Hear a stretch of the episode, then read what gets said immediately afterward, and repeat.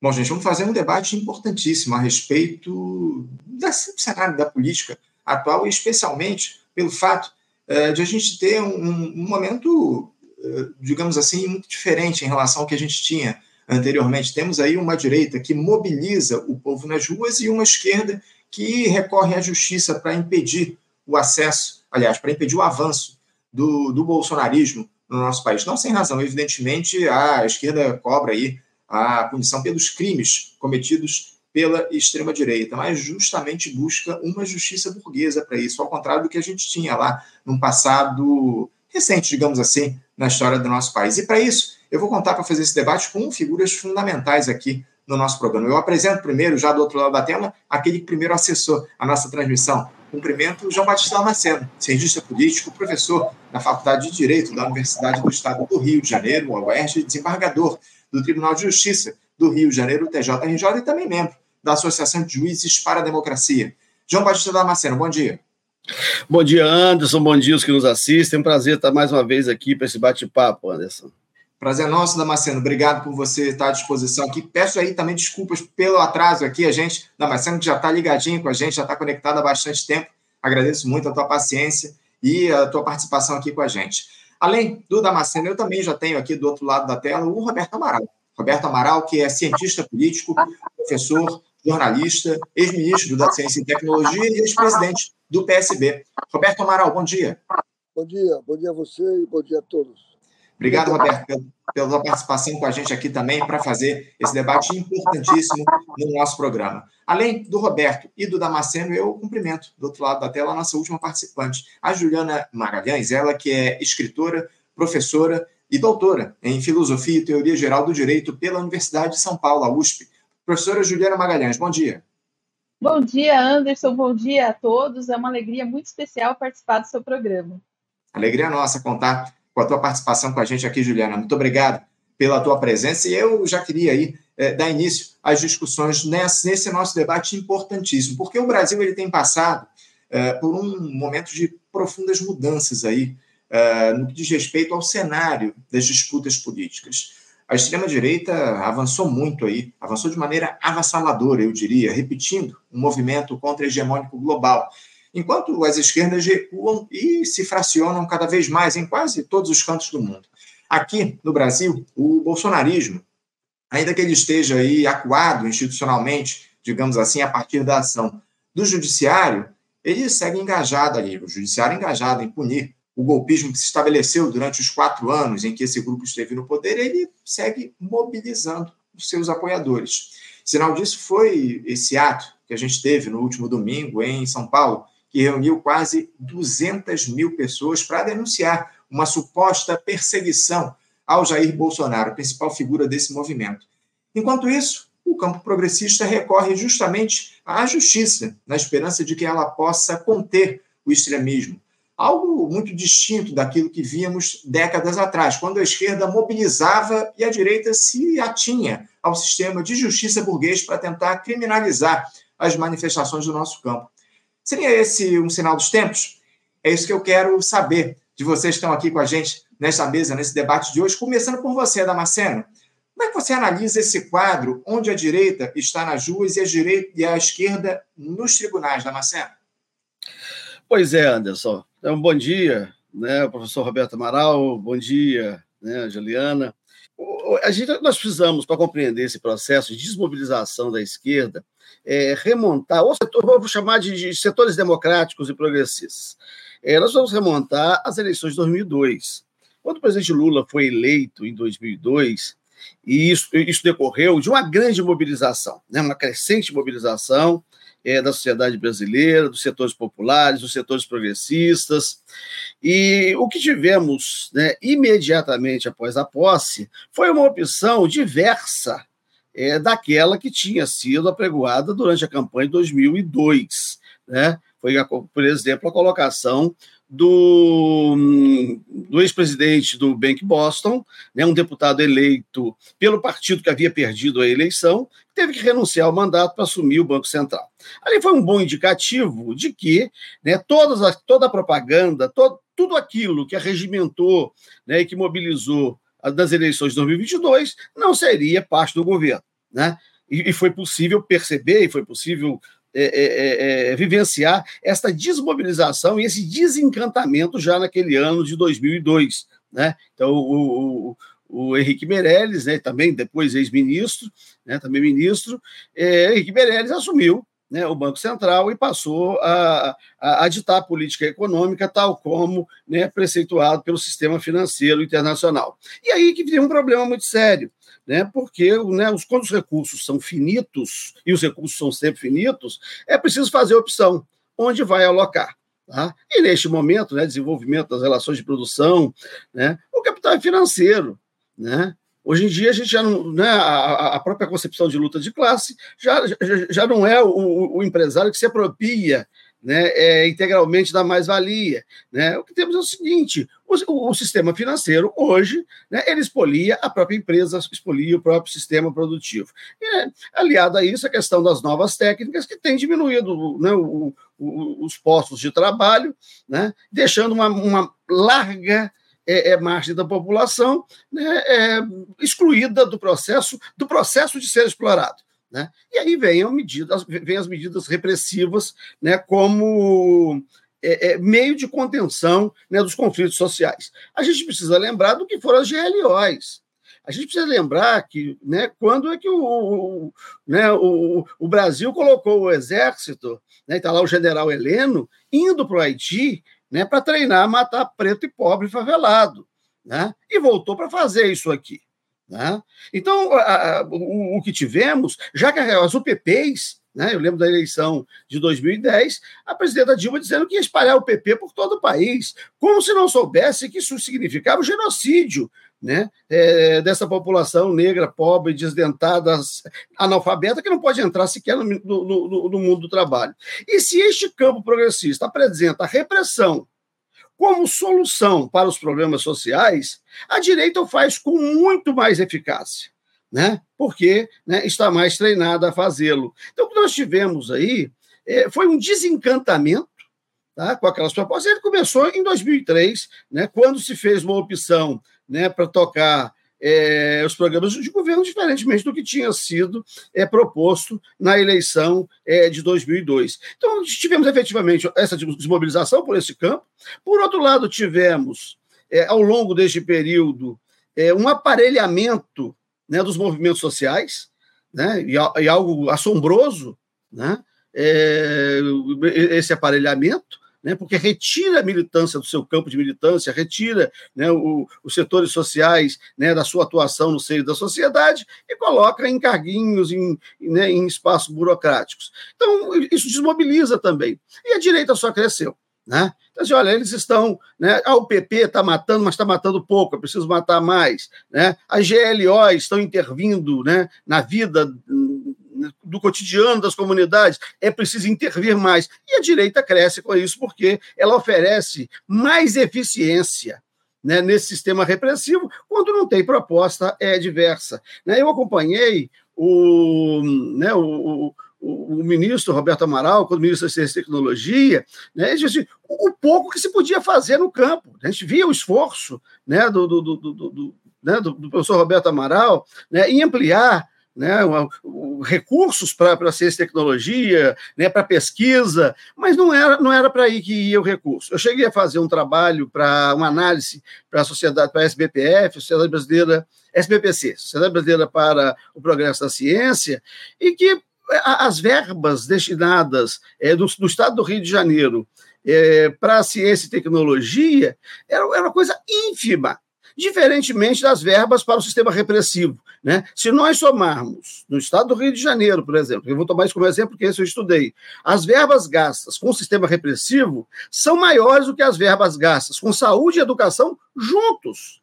Então, governos que investem no sistema repressivo, tá? mais do que saúde e educação juntos, estão, na verdade, dizendo que legítimo é o sistema repressivo. E nada melhor né, para reprimir né, do que este pessoal que veio da linha dura né, deste período aí da, da história do Brasil, que nós não podemos esquecer, porque para olhar para o futuro, nós temos que ter referência do que foi o passado. E se tivéssemos referência do que foi o passado, né, o ajudante de ordens do general Silvio Frota não teria sido mandado para o Haiti para treinar, fazer repressão a pretos e pobres. Então, nós temos efetivamente uma desmobilização, né, uma falta de capilaridade né, dos movimentos sociais, tá? e, né, e vamos ter que reinventar né, uma forma né, de pensar os nossos problemas e pensar soluções para eles. Porque a, as soluções que estão sendo apresentadas por ambos os campos né, é, não solucionarão né, os problemas que nós temos. Ao contrário, né, nós estamos entregando de bandeja para os setores mais conservadores né, a gestão da política. Então, a, né, a gestão do Estado, a gestão né, é, das questões né, que dizem respeito é, à vida social, Anderson.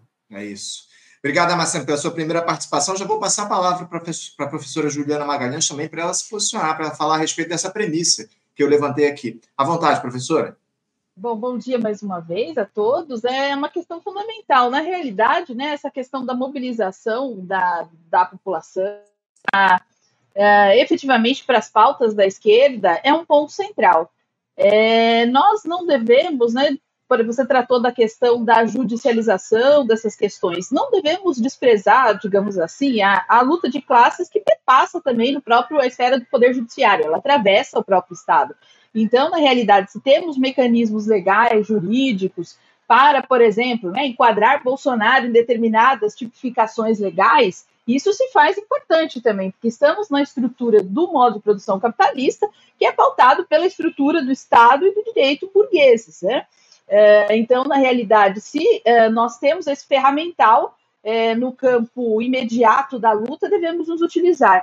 Mas restringir esse horizonte de luta ao campo do direito e do Estado é algo bastante limitado, inclusive porque desconsidera, e aqui passa pela própria compreensão que nós temos acerca do que seja o direito ou do que seja o Estado, diante das especificidades históricas uh, do próprio uh, modo de produção capitalista e, por conseguinte, numa leitura crítica uh, de matriz pachucaniana, falo aqui sobre Pachucanes, que é um jurista russo, marxista, o mais importante pensador marxista do direito, que vai trabalhar justamente essa premissa que vai ser desenvolvida posteriormente no sentido de pensar direito e Estado enquanto formas sociais específicas do capitalismo.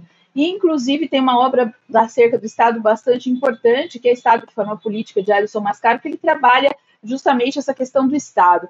Então, uh, somando né, esse caminho teórico que eu tenho me dedicado já há bastante tempo, uh, quando nós olhamos para a materialidade das relações sociais, nós sabemos essa luta de classe, ela estrutura, ela atravessa o próprio Estado, mas ela não deve se limitar a ele. Então, na realidade, essa necessidade premente da esquerda, que por vezes desconsidera a necessidade de mobilização das massas, ela é muito grave, é, porque por vezes se espera uma ação do poder judiciário diante das ocorrências, é, partindo-se de uma visão positivista, é, como se de fato o direito se limitasse exclusivamente a esse arcabouço normativo estatal, mas desconsiderando a materialidade das relações sociais que estrutura o próprio direito. Então, na realidade, para até mesmo que se consiga vitórias no plano imediato jurídico legal, é necessário uma mobilização de massas. E a própria extrema-direita tem percebido isso, né? Uma característica da extrema-direita é uma mobilização de massas.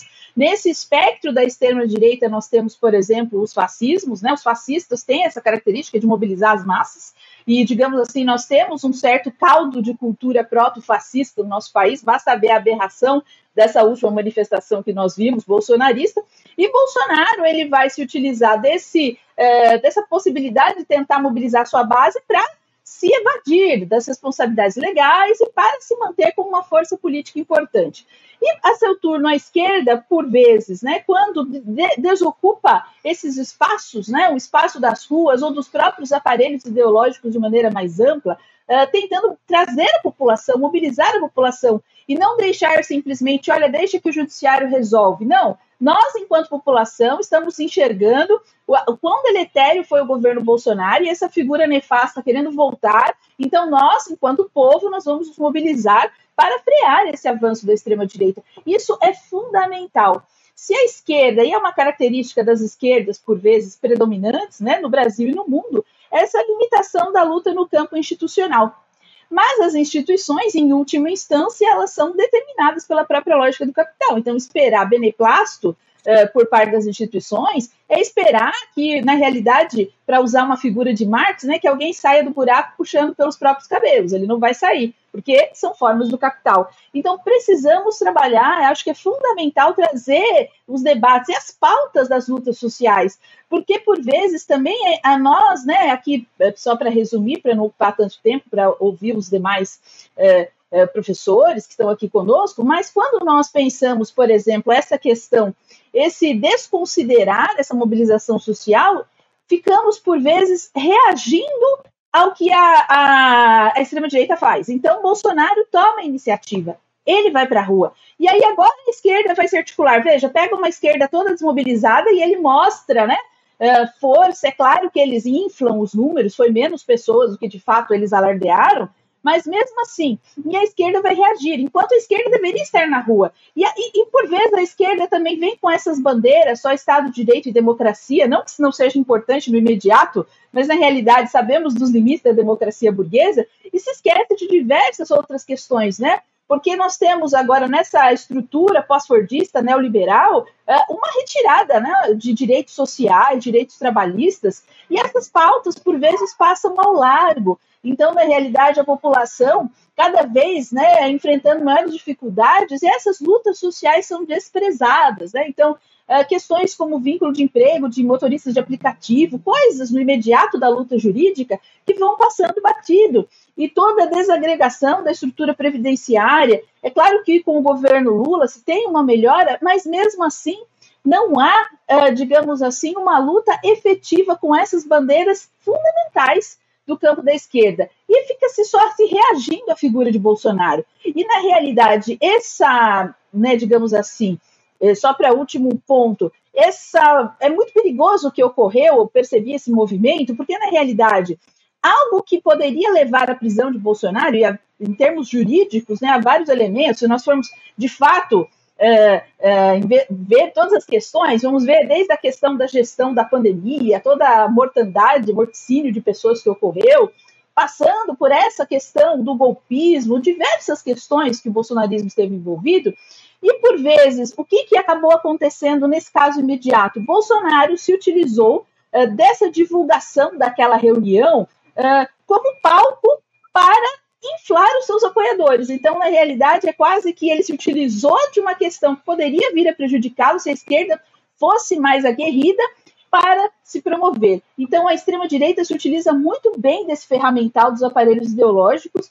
e a uh, esquerda uh, está perdendo esse jogo em alguma medida e precisa virar esse jogo, porque na realidade a luta política é constante. Não é porque se ganhou uma eleição que se acomoda no campo das instituições. Uh, isso é algo que, a longo prazo, enterra as nossas bandeiras e as nossas lutas. É isso. Acima de tudo, a extrema-direita captura a pauta política do nosso país, como a gente tem observado, e a professora Juliana lembrou aqui mais uma vez. Essa semana, o, o Damasceno, trazendo um outro ponto aqui, veio à tona uma declaração do filósofo Vladimir Safatli, ele que fez, que fez aí, nesse último livro que ele escreveu, O Alfabeto das Colisões, e que provocou muita polêmica essa declaração do Safatli. Ele descreve que a esquerda brasileira morreu como que a esquerda brasileira morreu e que a extrema-direita é a única força política real do país. Eu queria repercutir essa conclusão do professor Safato e saber se vocês concordam com, com ele de que a esquerda está morta, enfim. E queria incluir também uma outra questão. A perspectiva da luta de classes foi abandonada pela esquerda no Brasil? Por favor, Damasceno. Aliás, é o livro que eu estou lendo, tá? Olha só. Eu... Pois é, essa é a questão, Anderson é, a, gente não, a gente não mobiliza para manter o status quo. Né? A mobilização é movimento, só se mobiliza para mudar. Né? Nós vamos rememorar, né, estamos rememorando hoje o aniversário do presidente deposto, em 64, João Goulart, né, que governou num período de intensa mobilização né, da sociedade brasileira. No dia 1 de abril, eh, nós rememoraremos os 60 anos do golpe empresarial militar é, que se mobilizou também para impedir né, as mudanças. Então, o, o que temos é, se mobiliza para a mudança. Né? E a, a, as propostas que nós temos hoje, isso que nós vamos chamar né, do campo à esquerda, né, do, do, do, amplo espectro do que pode ser colocado né, à esquerda, é uma falta é, de proposição de mudança. Né? E aí também vale a pena fazer um histórico aqui do que aconteceu nos últimos 40 e poucos anos é, no Brasil. Né? Nós temos hoje é, uma, propostas aparentemente à esquerda que não são propostas de alteração. Né? As políticas, as propostas é, liberais né, identitárias, elas não são propostas de mudança, né, de, de, de mudança da estrutura social. Né? Pode mobilizar determinados nichos, determinados grupos e subgrupos e cada vez mais é, é, particulares né, nos seus interesses. Né? mas não mobiliza a sociedade para a transformação. Então, isso é um problema. A outra foi é, essa ocupação deste espaço né, é, no, do campo progressista né, é lá no final dos anos 70 e início dos anos 80. Né? O, o, o que ocupou esse espaço não ocupou o espaço para a transformação social. Né? Então, naquele momento ali, eu, eu tenho falado isso com os meus amigos, e alguns ficam até bravos comigo, né? É, quando né, o presidente Lula e aqueles é, seus, seus partidários que se organizaram né, para fundar um partido e, e para ocupar este campo, é, o fizeram com certo apoio né, das próprias instituições. Né? O, o, o, PT não era um partido registrável em 1980, com a lei dos partidos políticos de 1979, que proibia referência é, à classe social. Então, você não poderia ter um partido dos trabalhadores. A lei vedava né, este tipo né, de partido. Tá? A Lei 6767, no parágrafo 3 do artigo 5. Né? Então, claro que houve ali né, um, um, um uma contemporalização né, do status quo né, com, com este grupo que vinha ocupar esse espaço né, no, no, campo democrático. E aí a gente não pode esquecer, eu estava ouvindo ainda há pouco aqui é, o Vivaldo Barbosa, que está falando aí, que está refundando né, o PTB. O problema da retirada do PTB, né, do, né, do, do Brizola, e entrega para Ivete Vargas é Roberto Jefferson. Né? É, naquele período ali, em 1980, 1981. Tá? Então, a gente tem que ver assim, o que, que aconteceu. Né? O próprio PT, naquele período, foi convidado para compor, né? foi convidado para integrar a Internacional Socialista. Não, não, não, nós não queremos, recusou o convite. Né? O nosso sindicalismo é de outra ordem, é o sindicalismo estadunidense, de melhor salário, de emprego, renda é, e consumo. Tá? Então, não é um, uma proposta de transformação social né, é emprego, renda e consumo, né, que estava muito próxima da concepção, né, também, e depois este outro se revelou à direita, muito próxima de Leste Valença, da Polônia, né, do Sindicato Solidariedade. Né? Então, quando a gente analisa né, o que aconteceu no Brasil, isso é coisa de longo prazo. Né? Isso foi pensado, isso foi trabalhado. Né? É claro, né, toda essa estrutura foi montada né, pressupondo a, a, a consciência conservadora no Brasil. Tá? E aqueles que gestaram né, o, o estado no qual nós nos encontramos pensaram muito bem. Né? Então, nós vamos ver quem ocupou aqui espaço. Né? É, as forças nacionalistas, progressistas, né, como que elas foram aniquiladas? O que aconteceu na eleição de 1989, né, quando o, o, o Brizola é, perdeu né, é, foi descalçado, como nós vimos agora a cobertura né, sobre o Sambódromo, né, falaram dos 40 anos do Sambódromo e não falaram o nome nem do Brizola nem do Darcy. Né? Então a cultura do cancelamento ela já é muito antiga. Né, é, é, no Brasil. Então, o, o Brizola, né, os setores nacionalistas e progressistas, né, que o Brizola era um, um, uma das figuras, um dos expoentes, né, foi cancelado deste processo. Né? a, a, a, esquerda, vou chamar de esquerda tradicional, né? Aquela, a, os, os, comunistas, os né, que, que vinha né, organizando, eh, participando da organização dos trabalhadores de, de, de, outro tempo e que estava muito presente no período que antecedeu o golpe empresarial militar de 64, também foram aniquilados. Aliás, foram assassinados. Tinha um projeto que era a Operação Radar, né, nos anos 70, no governo Geisel, deliberadamente para matar, né, e mataram as lideranças comunistas, que era para possibilitar que, na, após a abertura lenta, gradual e segura, né, essas lideranças comunistas não estivessem presentes para poder participar né, da organização, da, né, da organização é, do mundo do trabalho. Então, o que nós temos hoje é o rescaldo de um modelo né, que foi eficientemente implantado, né, pensado e, e, e, implementado, e que, portanto, né, está restando né, o que temos aí. Então, a, a, a, estes setores que ocuparam esse campo, né, chamado à esquerda, ou setores progressistas,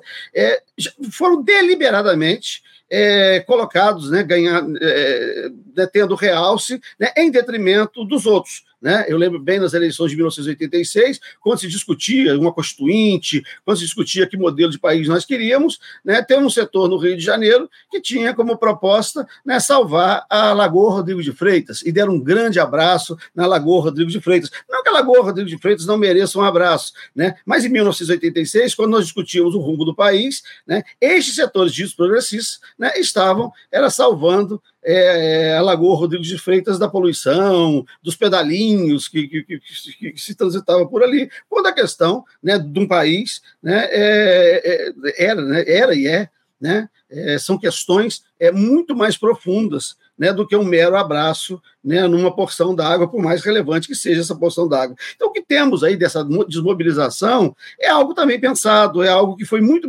muito eficientemente pensado né, por aqueles né, que instituíram o golpe militar, empresarial militar de 64, que deram o golpe dentro do golpe, né, que mataram, prenderam, assassinaram, que nós não podemos esquecer, olhando para o futuro, mas nós temos que olhar para o passado, e desse processo de abertura, né, que foi feito para privilegiar aqueles que não ameaçassem né, a ordem estabelecida. Né? E aí vale a pena lembrar da Operação Radar, dos assassinatos né, de grande parte das lideranças comunistas, que era para desorganizar né, este campo e possibilitar que um outro campo menos danoso ao capital né, pudesse se estabelecer. Obrigado, Marcelo. Obrigado aí. Eu queria ouvi-lo, professor Roberto, o senhor me escuta, a respeito dessa premissa que eu levantei aqui no nosso debate.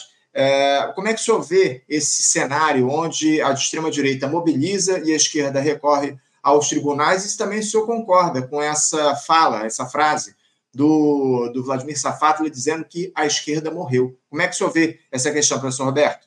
Você está me ouvindo? Ouço, ouço bem. Você me escuta?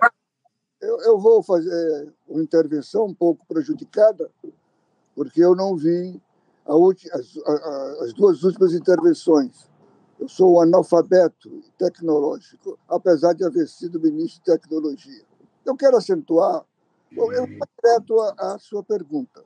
Há uma crise, há uma crise, eu vou fazer essa distinção por uma questão de método, há uma crise política da esquerda, do pensamento do campo da esquerda. Nós temos uma crise de pensamento, uma crise de formulação, uma crise de análise e dela e dessa crise decorre a crise da atuação, a crise da praxis. É, com essa introdução, eu quero me referir a dois períodos da história recente. Eu me refiro primeiro a 2002, e como primeiro período. E me referirei a seguir a partir de 2013, que é o segundo período. Este período não está concluído. Ele está em pleno, em pleno andamento, em plena vivência. O que eu quero dizer com 2002 é quando o Partido dos Trabalhadores faz uma inflexão ao centro e levou, como ele é o partido majoritário no campo da esquerda, ele levou toda a esquerda para essa leitura. A prioridade do projeto eleitoral, que deixa de ser uma tática de alcançar, de conquistar o poder, para se transformar numa estratégia. O PT fez essa reflexão a partir da análise de, 19, de 89, eleição já referida, quando nós, o Lula quase ganhou as eleições, mas quase ganhou.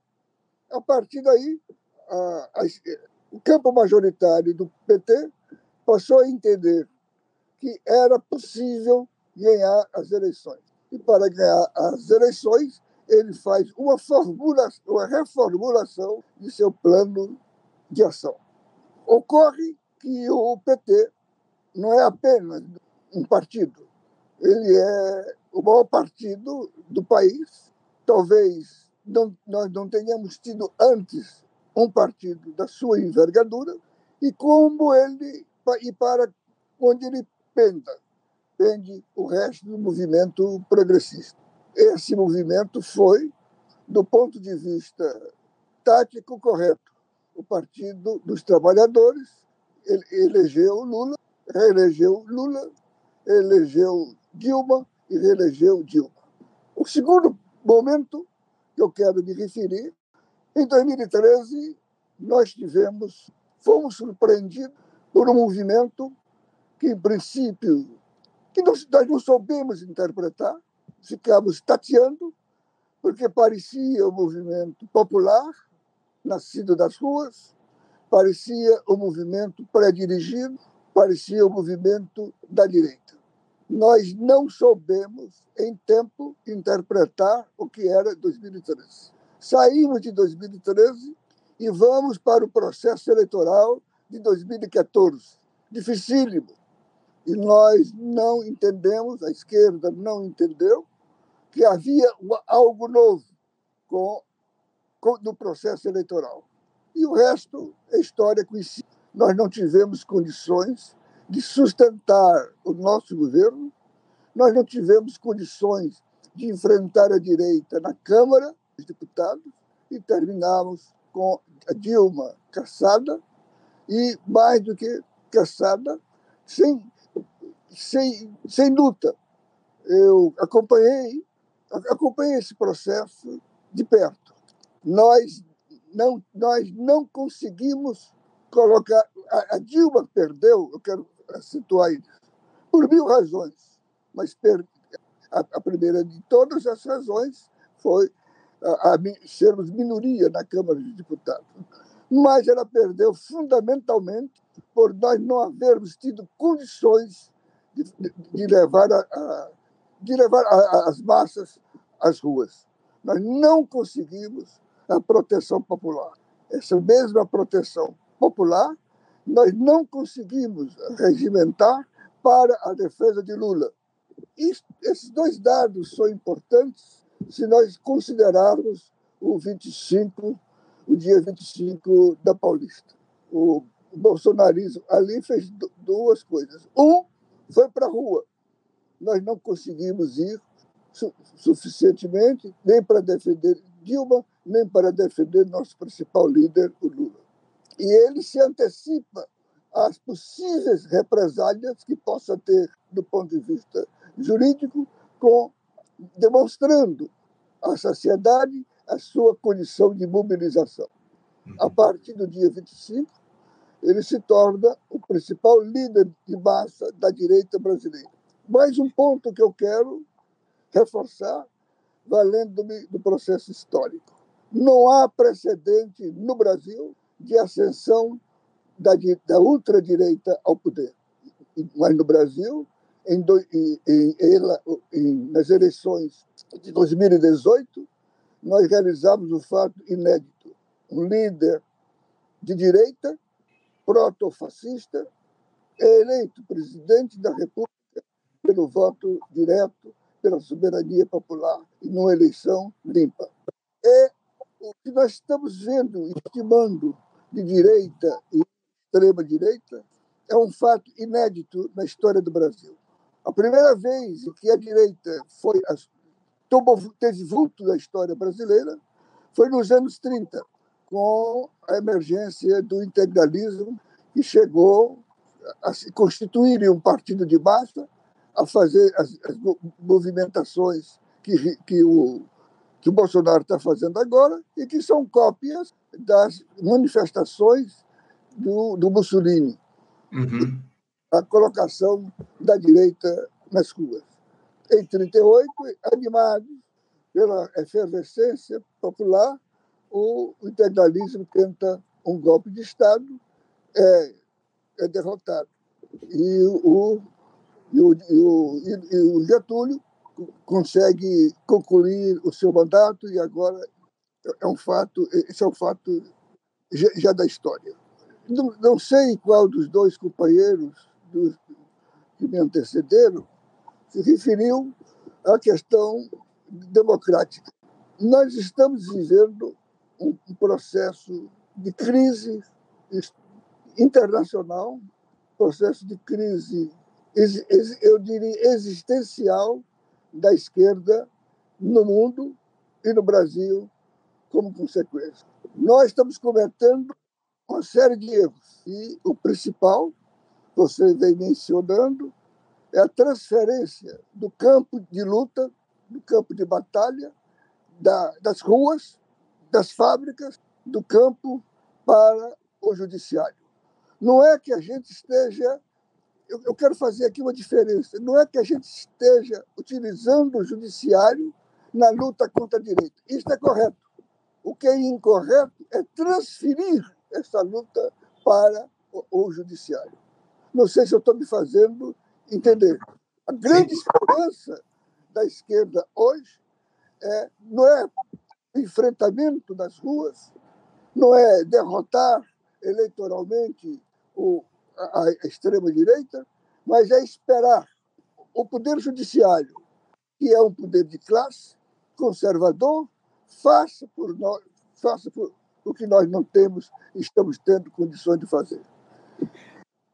Professor, só para a gente dar sequência aqui, eu quero agradecer demais a sua primeira intervenção aqui na nossa transmissão, mas eu já vou passar a palavra para a professora Juliana Magalhães para ela falar um pouco a respeito dessa segunda questão, que eu trouxe desse comentário aí que veio do, do Safatli no livro dele, professor. Como é que você vê essa, essa fala aí do Vladimir Safatli, filósofo, a respeito de uma esquerda que, na opinião dele, morreu? Você concorda com essa avaliação?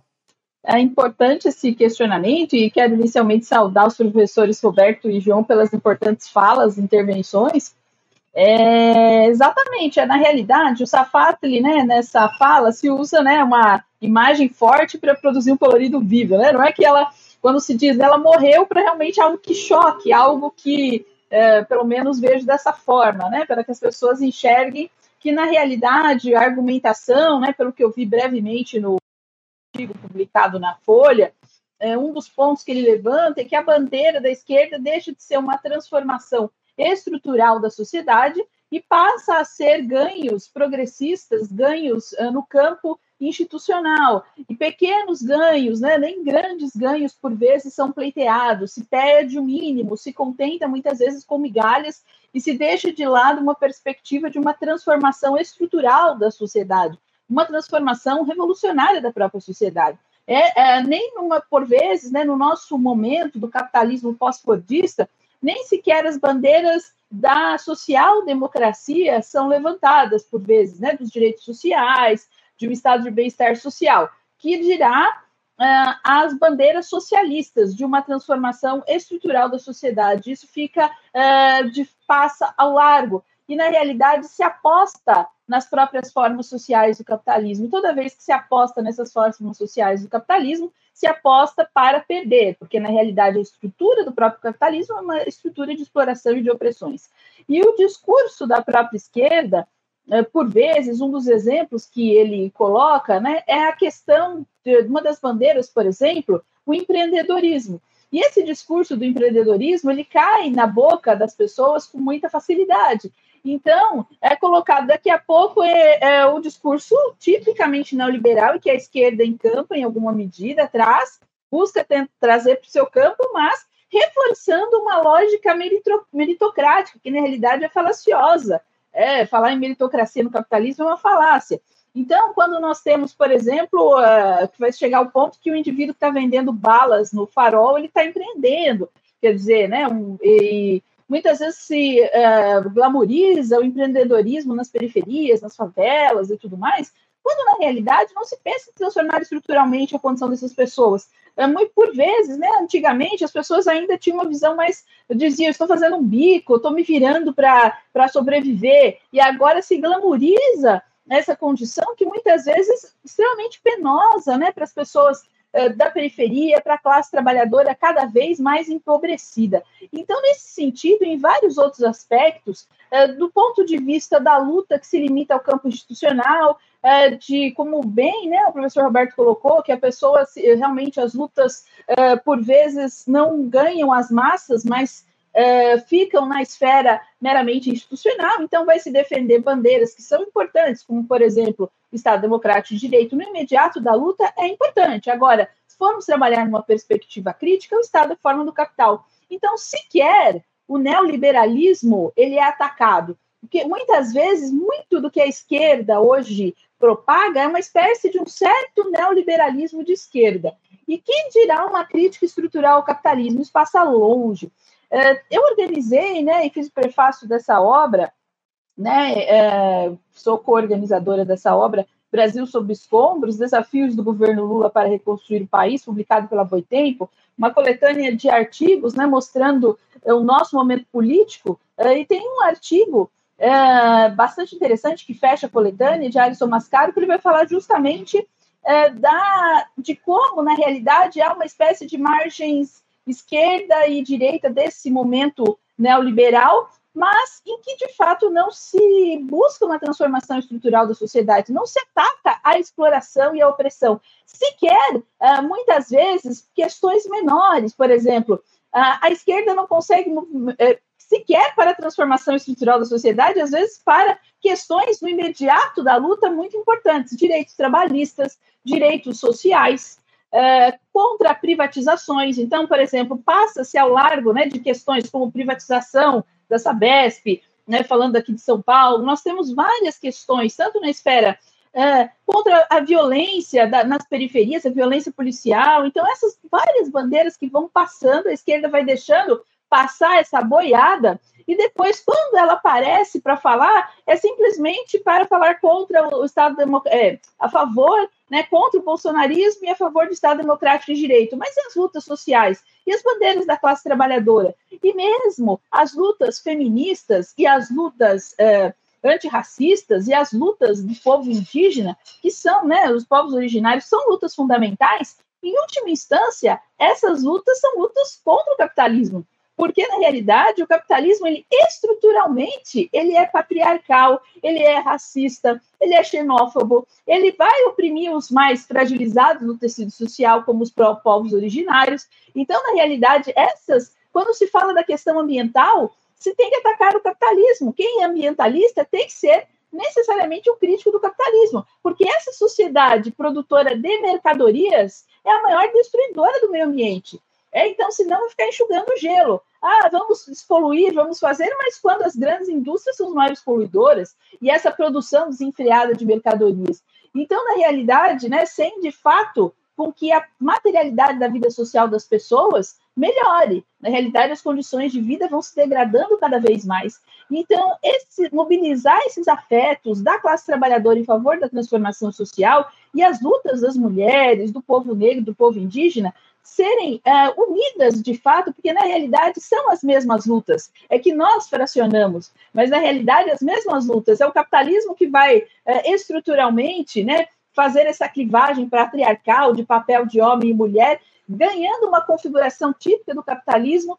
Uh, essa questão uh, desse patriarcado produtor de mercadorias, assim como a questão indígena também, é, vejam a exploração do garimpo ilegal em terras indígenas, totalmente atrelado à estrutura capitalista.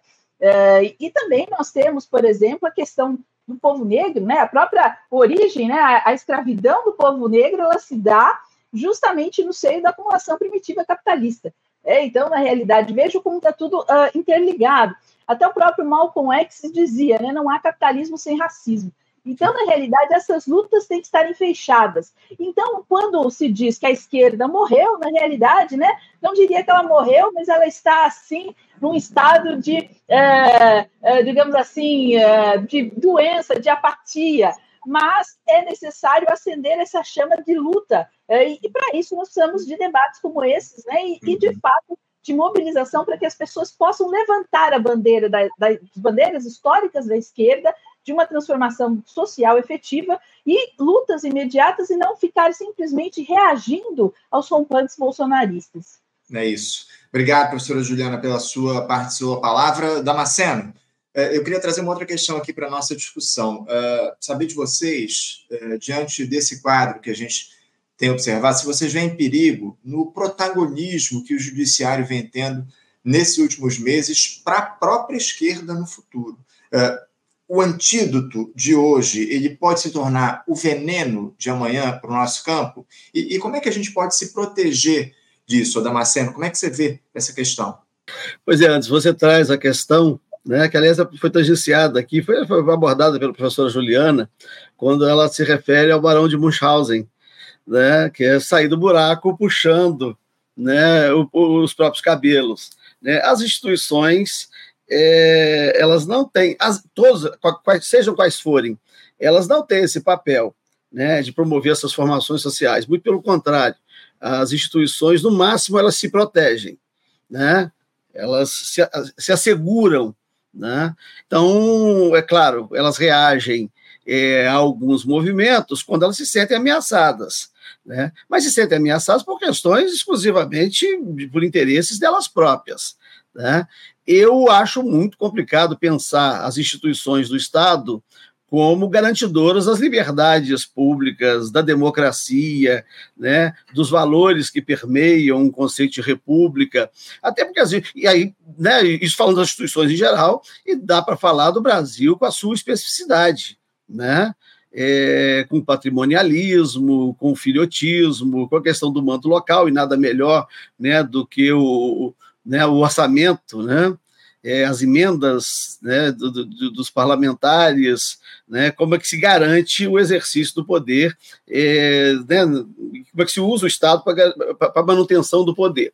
Né? Então, eu acho muito complicado quando nós apelamos para as instituições, sejam elas quais forem, né, para garantir a democracia. Porque a democracia é algo que se constrói nas relações sociais. Né? É, eu tenho uma, uma, uma, leitura, né, ouvi aqui atentamente o professor Roberto Amaral, como sempre ouço, e eu lembro bem de 2013, algo que eu acho que ainda falta muito para compreendermos. É, no Rio de Janeiro, né, o que se gritava era cadê o Amarildo? Né? Então eu fico imaginando que movimento de direito era de direita era esse que reivindicava o aparecimento de um corpo de um negro favelado, né? Né, e que opunham ao aparato, se opunham ao aparato repressivo do Estado. Tá? Um Estado né, que, que, nas suas diversas esferas né, estava comprometido em criar uma farsa né, para dizer que, que, foi o tráfico que sumiu com a Marildo. Né? É, a professora Adriana falou das privatizações. Né? Quem pautou e privatizou a SEDAI no Rio de Janeiro, que está levando, né, criando todos os problemas para aqueles que demandam água para viver na periferia do Rio de Janeiro, foi o deputado André Siciliano, que era o presidente da LERJ, e que hoje é o secretário de Assuntos é, da Secretaria de Relações é, é, é Institucionais da Presidência da República. Foi igualmente quem pautou a reforma da Previdência dos servidores públicos estaduais.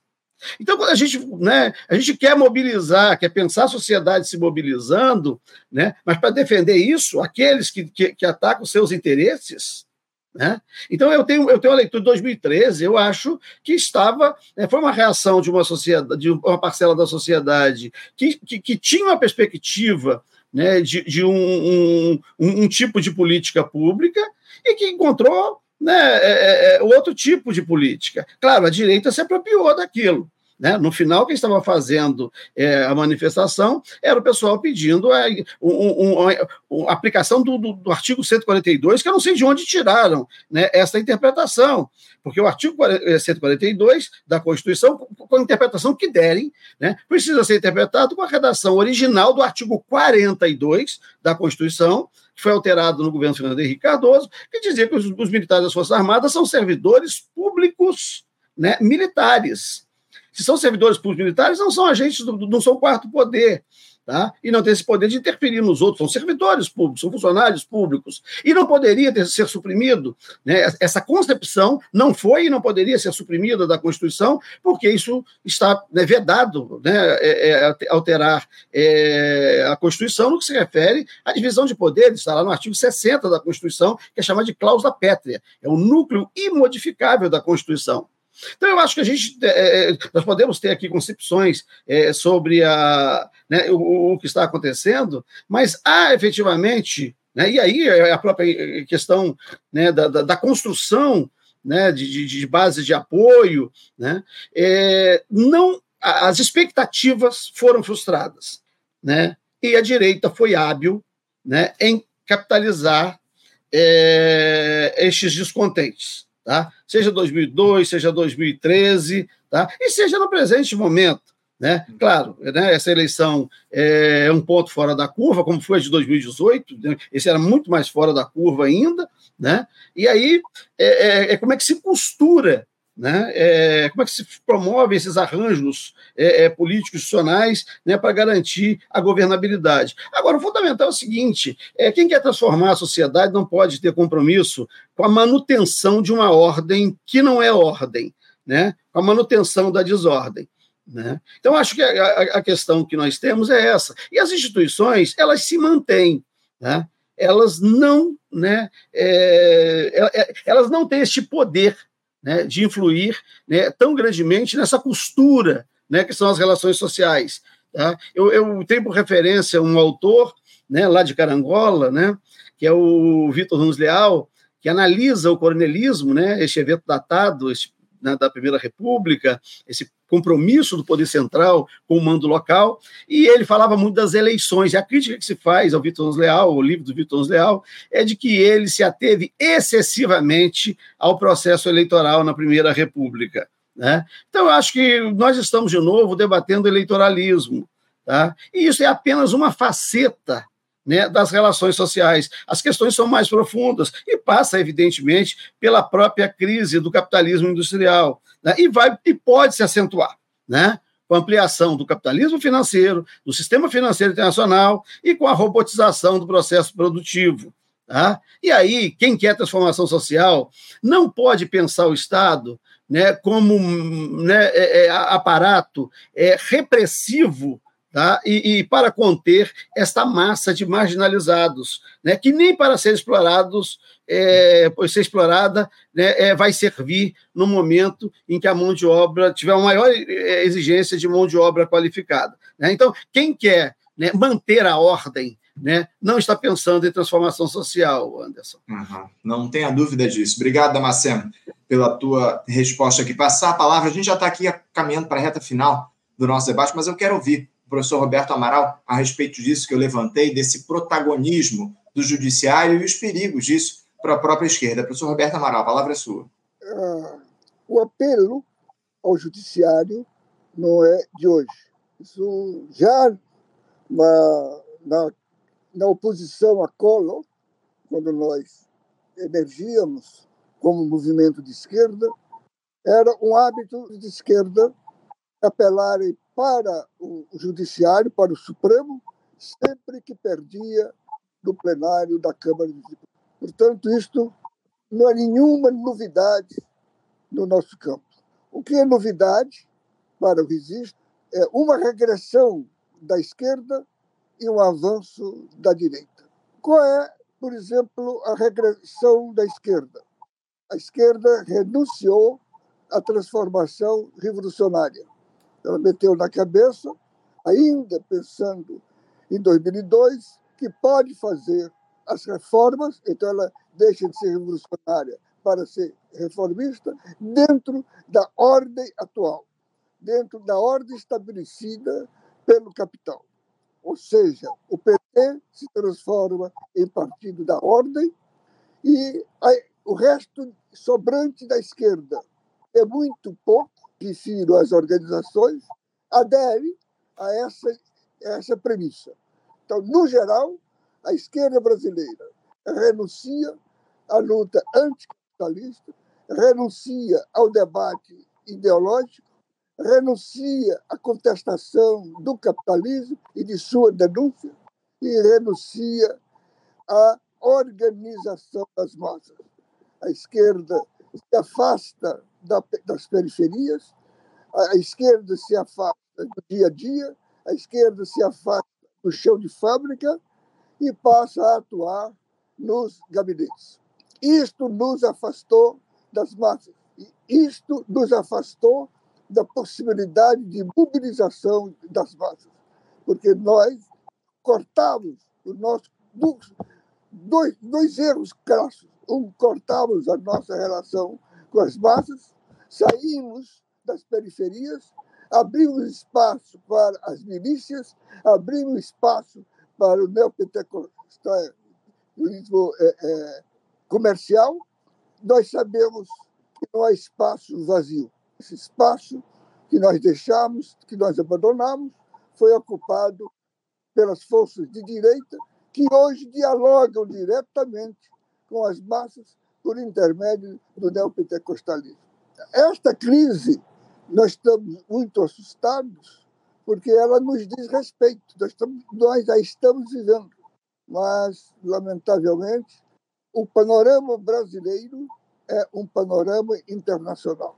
Os grandes partidos de esquerda de toda a Europa, o famoso, querido, admirado Partido Comunista Italiano desapareceu, o Partido Comunista Francês desapareceu, o Partido Socialista Francês é hoje um partido de centro, e nós estamos vendo a extrema-direita avançando.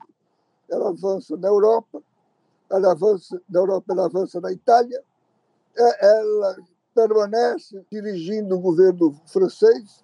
Não há diferença, não há esquerda no parlamento inglês e por aí vai. E nós estamos assistindo agora, acompanhando a ascensão da extrema-direita nos Estados Unidos, a provável eleição de Trump, e nós sabemos que a direita brasileira tem vínculos muito fortes com a direita americana. É, é nesse quadro que nós nos debruçamos. O presidente. Vamos voltar aqui para a questão interna. Como, como é que a gente explica que a opção pela questão democrática é o atraso? Há partidos do Brasil, inclusive de feição comunista, marxista, que colocam como ponto fundamental da, da pauta da política a questão democrática. Olha, a questão democrática era fundamental em 45. Voltou a ser fundamental na luta contra a ditadura. Hoje, não pode mais ser a questão democrática. Hoje tem que ser a luta social. Hoje tem que ser a organização das grandes massas. A organização. Nós precisamos nos antecipar à grande crise do sindicalismo. Nós, nós temos que ver como é que nós vamos. Nós nos viciamos em apertar botões. O que é apertar botões? Ah, precisa mobilizar o sindicato, toque botão. Uhum. É, é, preciso mobilizar a UNE, os estudantes, chama a UNE. E nós estamos. Me parece que este é o erro, é o erro maior e é o prejuízo maior. Nós deixamos de lutar pela revolução. Nos é. transformamos em partidos reformistas. É nós estamos no trânsito do reformismo para o centro. E nós estamos assimilando, sem talvez tomar ter conseguido das teses neoliberais. É isso, uma esquerda cada vez mais conciliadora, né, professor Roberto? Esse é o detalhe que está colocado. Professora Juliana, a gente está na reta final aqui do nosso debate, eu vou lhe passar a última palavra aqui do nosso debate de hoje, para que você se posicione a respeito dessa questão que eu levantei, comente também as falas do Damasceno e do professor Roberto Amaral, enfim, sobre esses perigos aí. Ah, de, alguma forma você já tangenciou numa resposta anterior, mas eu queria aprofundar essa questão. Como é que você vê esse protagonismo do judiciário e se você considera, como eu levantei aqui, que esse uh, antídoto de hoje pode se tornar um veneno amanhã para o nosso campo? muito importante essa questão e muito importante as falas do professor Damasceno, do professor Roberto, é, é, importantíssimas. E eu acredito que, de fato, né, a nossa aposta no campo institucional é sempre uma aposta para perder. Isso a história nos mostra. Né? Toda vez que a esquerda apostou nas instituições, ela perdeu.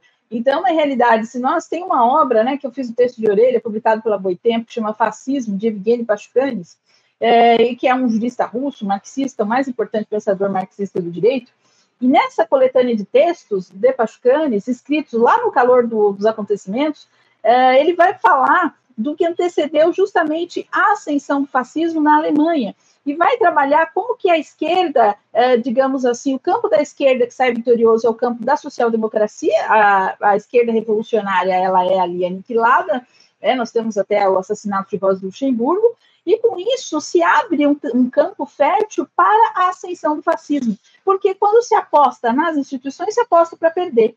Até mesmo os juristas não positivistas, aqueles que apostam no poder, como Carl Schmitt, que teve né, é, foi um jurista do nazismo, mas Carl Schmitt, enquanto teórico do direito, ele vai falar de como o poder, de fato, vai atravessar o próprio direito, vai estruturar, vai constituir o direito.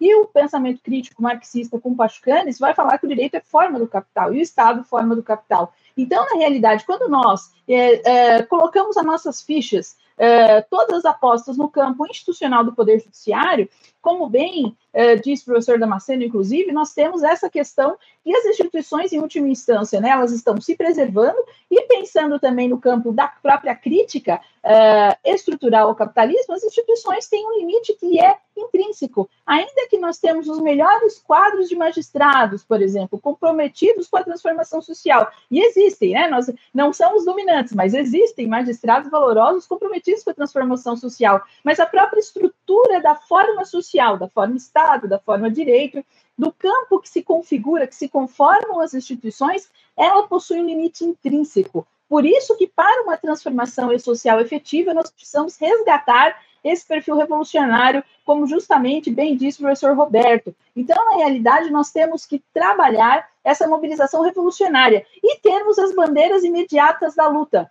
né, da luta social, porque o Pachucanes também vai dizer isso, né? Porque para fazer frente à extrema-direita, essas bandeiras do imediato, de ser contra as privatizações, de ser a favor dos direitos trabalhistas e sociais, por, é, a favor né, dessa, desse avanço de direitos trabalhistas e sociais, é, e contra privatizações e várias outras questões, melhor das condições de vida da população, é algo que no imediato é fundamental. E sequer para isso nós conseguimos mobilizar, é, quiçá para uma transformação social é, efetiva. Então, na realidade, se tem essa dificuldade muito grande, né, de uma perspectiva revolucionária. Eu tive a ocasião de escrever né, sobre esse debate, em alguma medida, entre reforma e revolução, nesse livro, Marxismo, Humanismo e Direito, Althusser da Rodi, tem essa gravura aqui de capa de Alisson Mascaro, que, é, e aqui representa bem a estrutura do livro, né? Nós queremos o quê? Migalhas do banquete do capital ou uma luta por transformação social efetiva? Esse debate ele se deu lá no seio do Partido Comunista Francês, o professor Roberto falou, né, de como esses partidos, vejam, naquela época se discutia teoria nos partidos comunistas, né, teoria para a prática revolucionária, se quer isso. E na época surgiu esse debate, né, do humanismo, do anti-humanismo, reforma ou revolução. E na realidade resgatar essa chama revolucionária, porque de fato como o professor Damasceno bem disse, né, o capitalismo ele se estrutura em crise e nós e cada vez mais ele vai nessa estrutura de valorização do valor, com esse avanço né, do próprio capitalismo, eh, vai se alijar cada vez mais, criar massas de pessoas que sequer ser exploradas pelo capital conseguem. Então, única forma de se fazer frente a isso, de fato, uma mobilização, e eu acredito numa mobilização de fato de caráter socialista, e isso é muito importante, por isso, para mim, é uma honra muito especial participar desse debate aqui com é, participações tão valiosas. Uma honra e uma alegria nossa recebê-lo aqui nesse debate, professora Juliana. Quero agradecer demais a sua presença aqui com a gente. Muito obrigado pela sua participação no programa de hoje, viu, Juliana? Eu que agradeço. Quero agradecer também ao professor Roberto Amaral, professor Roberto Amaral, que nos deu a honra aí dessa participação com a gente, fazer esse diálogo importantíssimo. Professor Roberto Amaral, muito obrigado pela sua presença também no nosso debate de hoje. Tudo bem, um abraço. Agradeço também a João Batista Damasceno, comentarista histórico nosso aqui no Faixa Livre. Professor Damasceno, obrigado pela sua participação mais uma vez com a gente aqui nesse debate fundamental. Muito obrigado, Anderson. Foi um prazer muito grande ter estado aqui com o professor Roberto Amaral e a professora Juliana Paulo. Prazer nosso contar com a presença de todos vocês e também com a participação e audiência dos nossos espectadores. Muito obrigado por vocês estarem aqui com a gente até essa hora fazendo uh, os seus comentários, enfim, as suas avaliações. Muito importante essa interlocução que vocês fazem aqui com a gente. Quero pedir desculpas por não conseguir trazer os comentários para a discussão, mas são tantos comentários que fica difícil a gente escolher. Muito obrigado pela presença de todos vocês. Lembrando aqui que na segunda-feira nós estaremos de volta para mais uma edição do nosso Faixa Livre. Agradeço mais uma vez a todos, desejo a, a vocês aí que estão acompanhando um ótimo final de semana. Segunda às oito estaremos de volta. Um abraço, um ótimo final de semana. Até lá.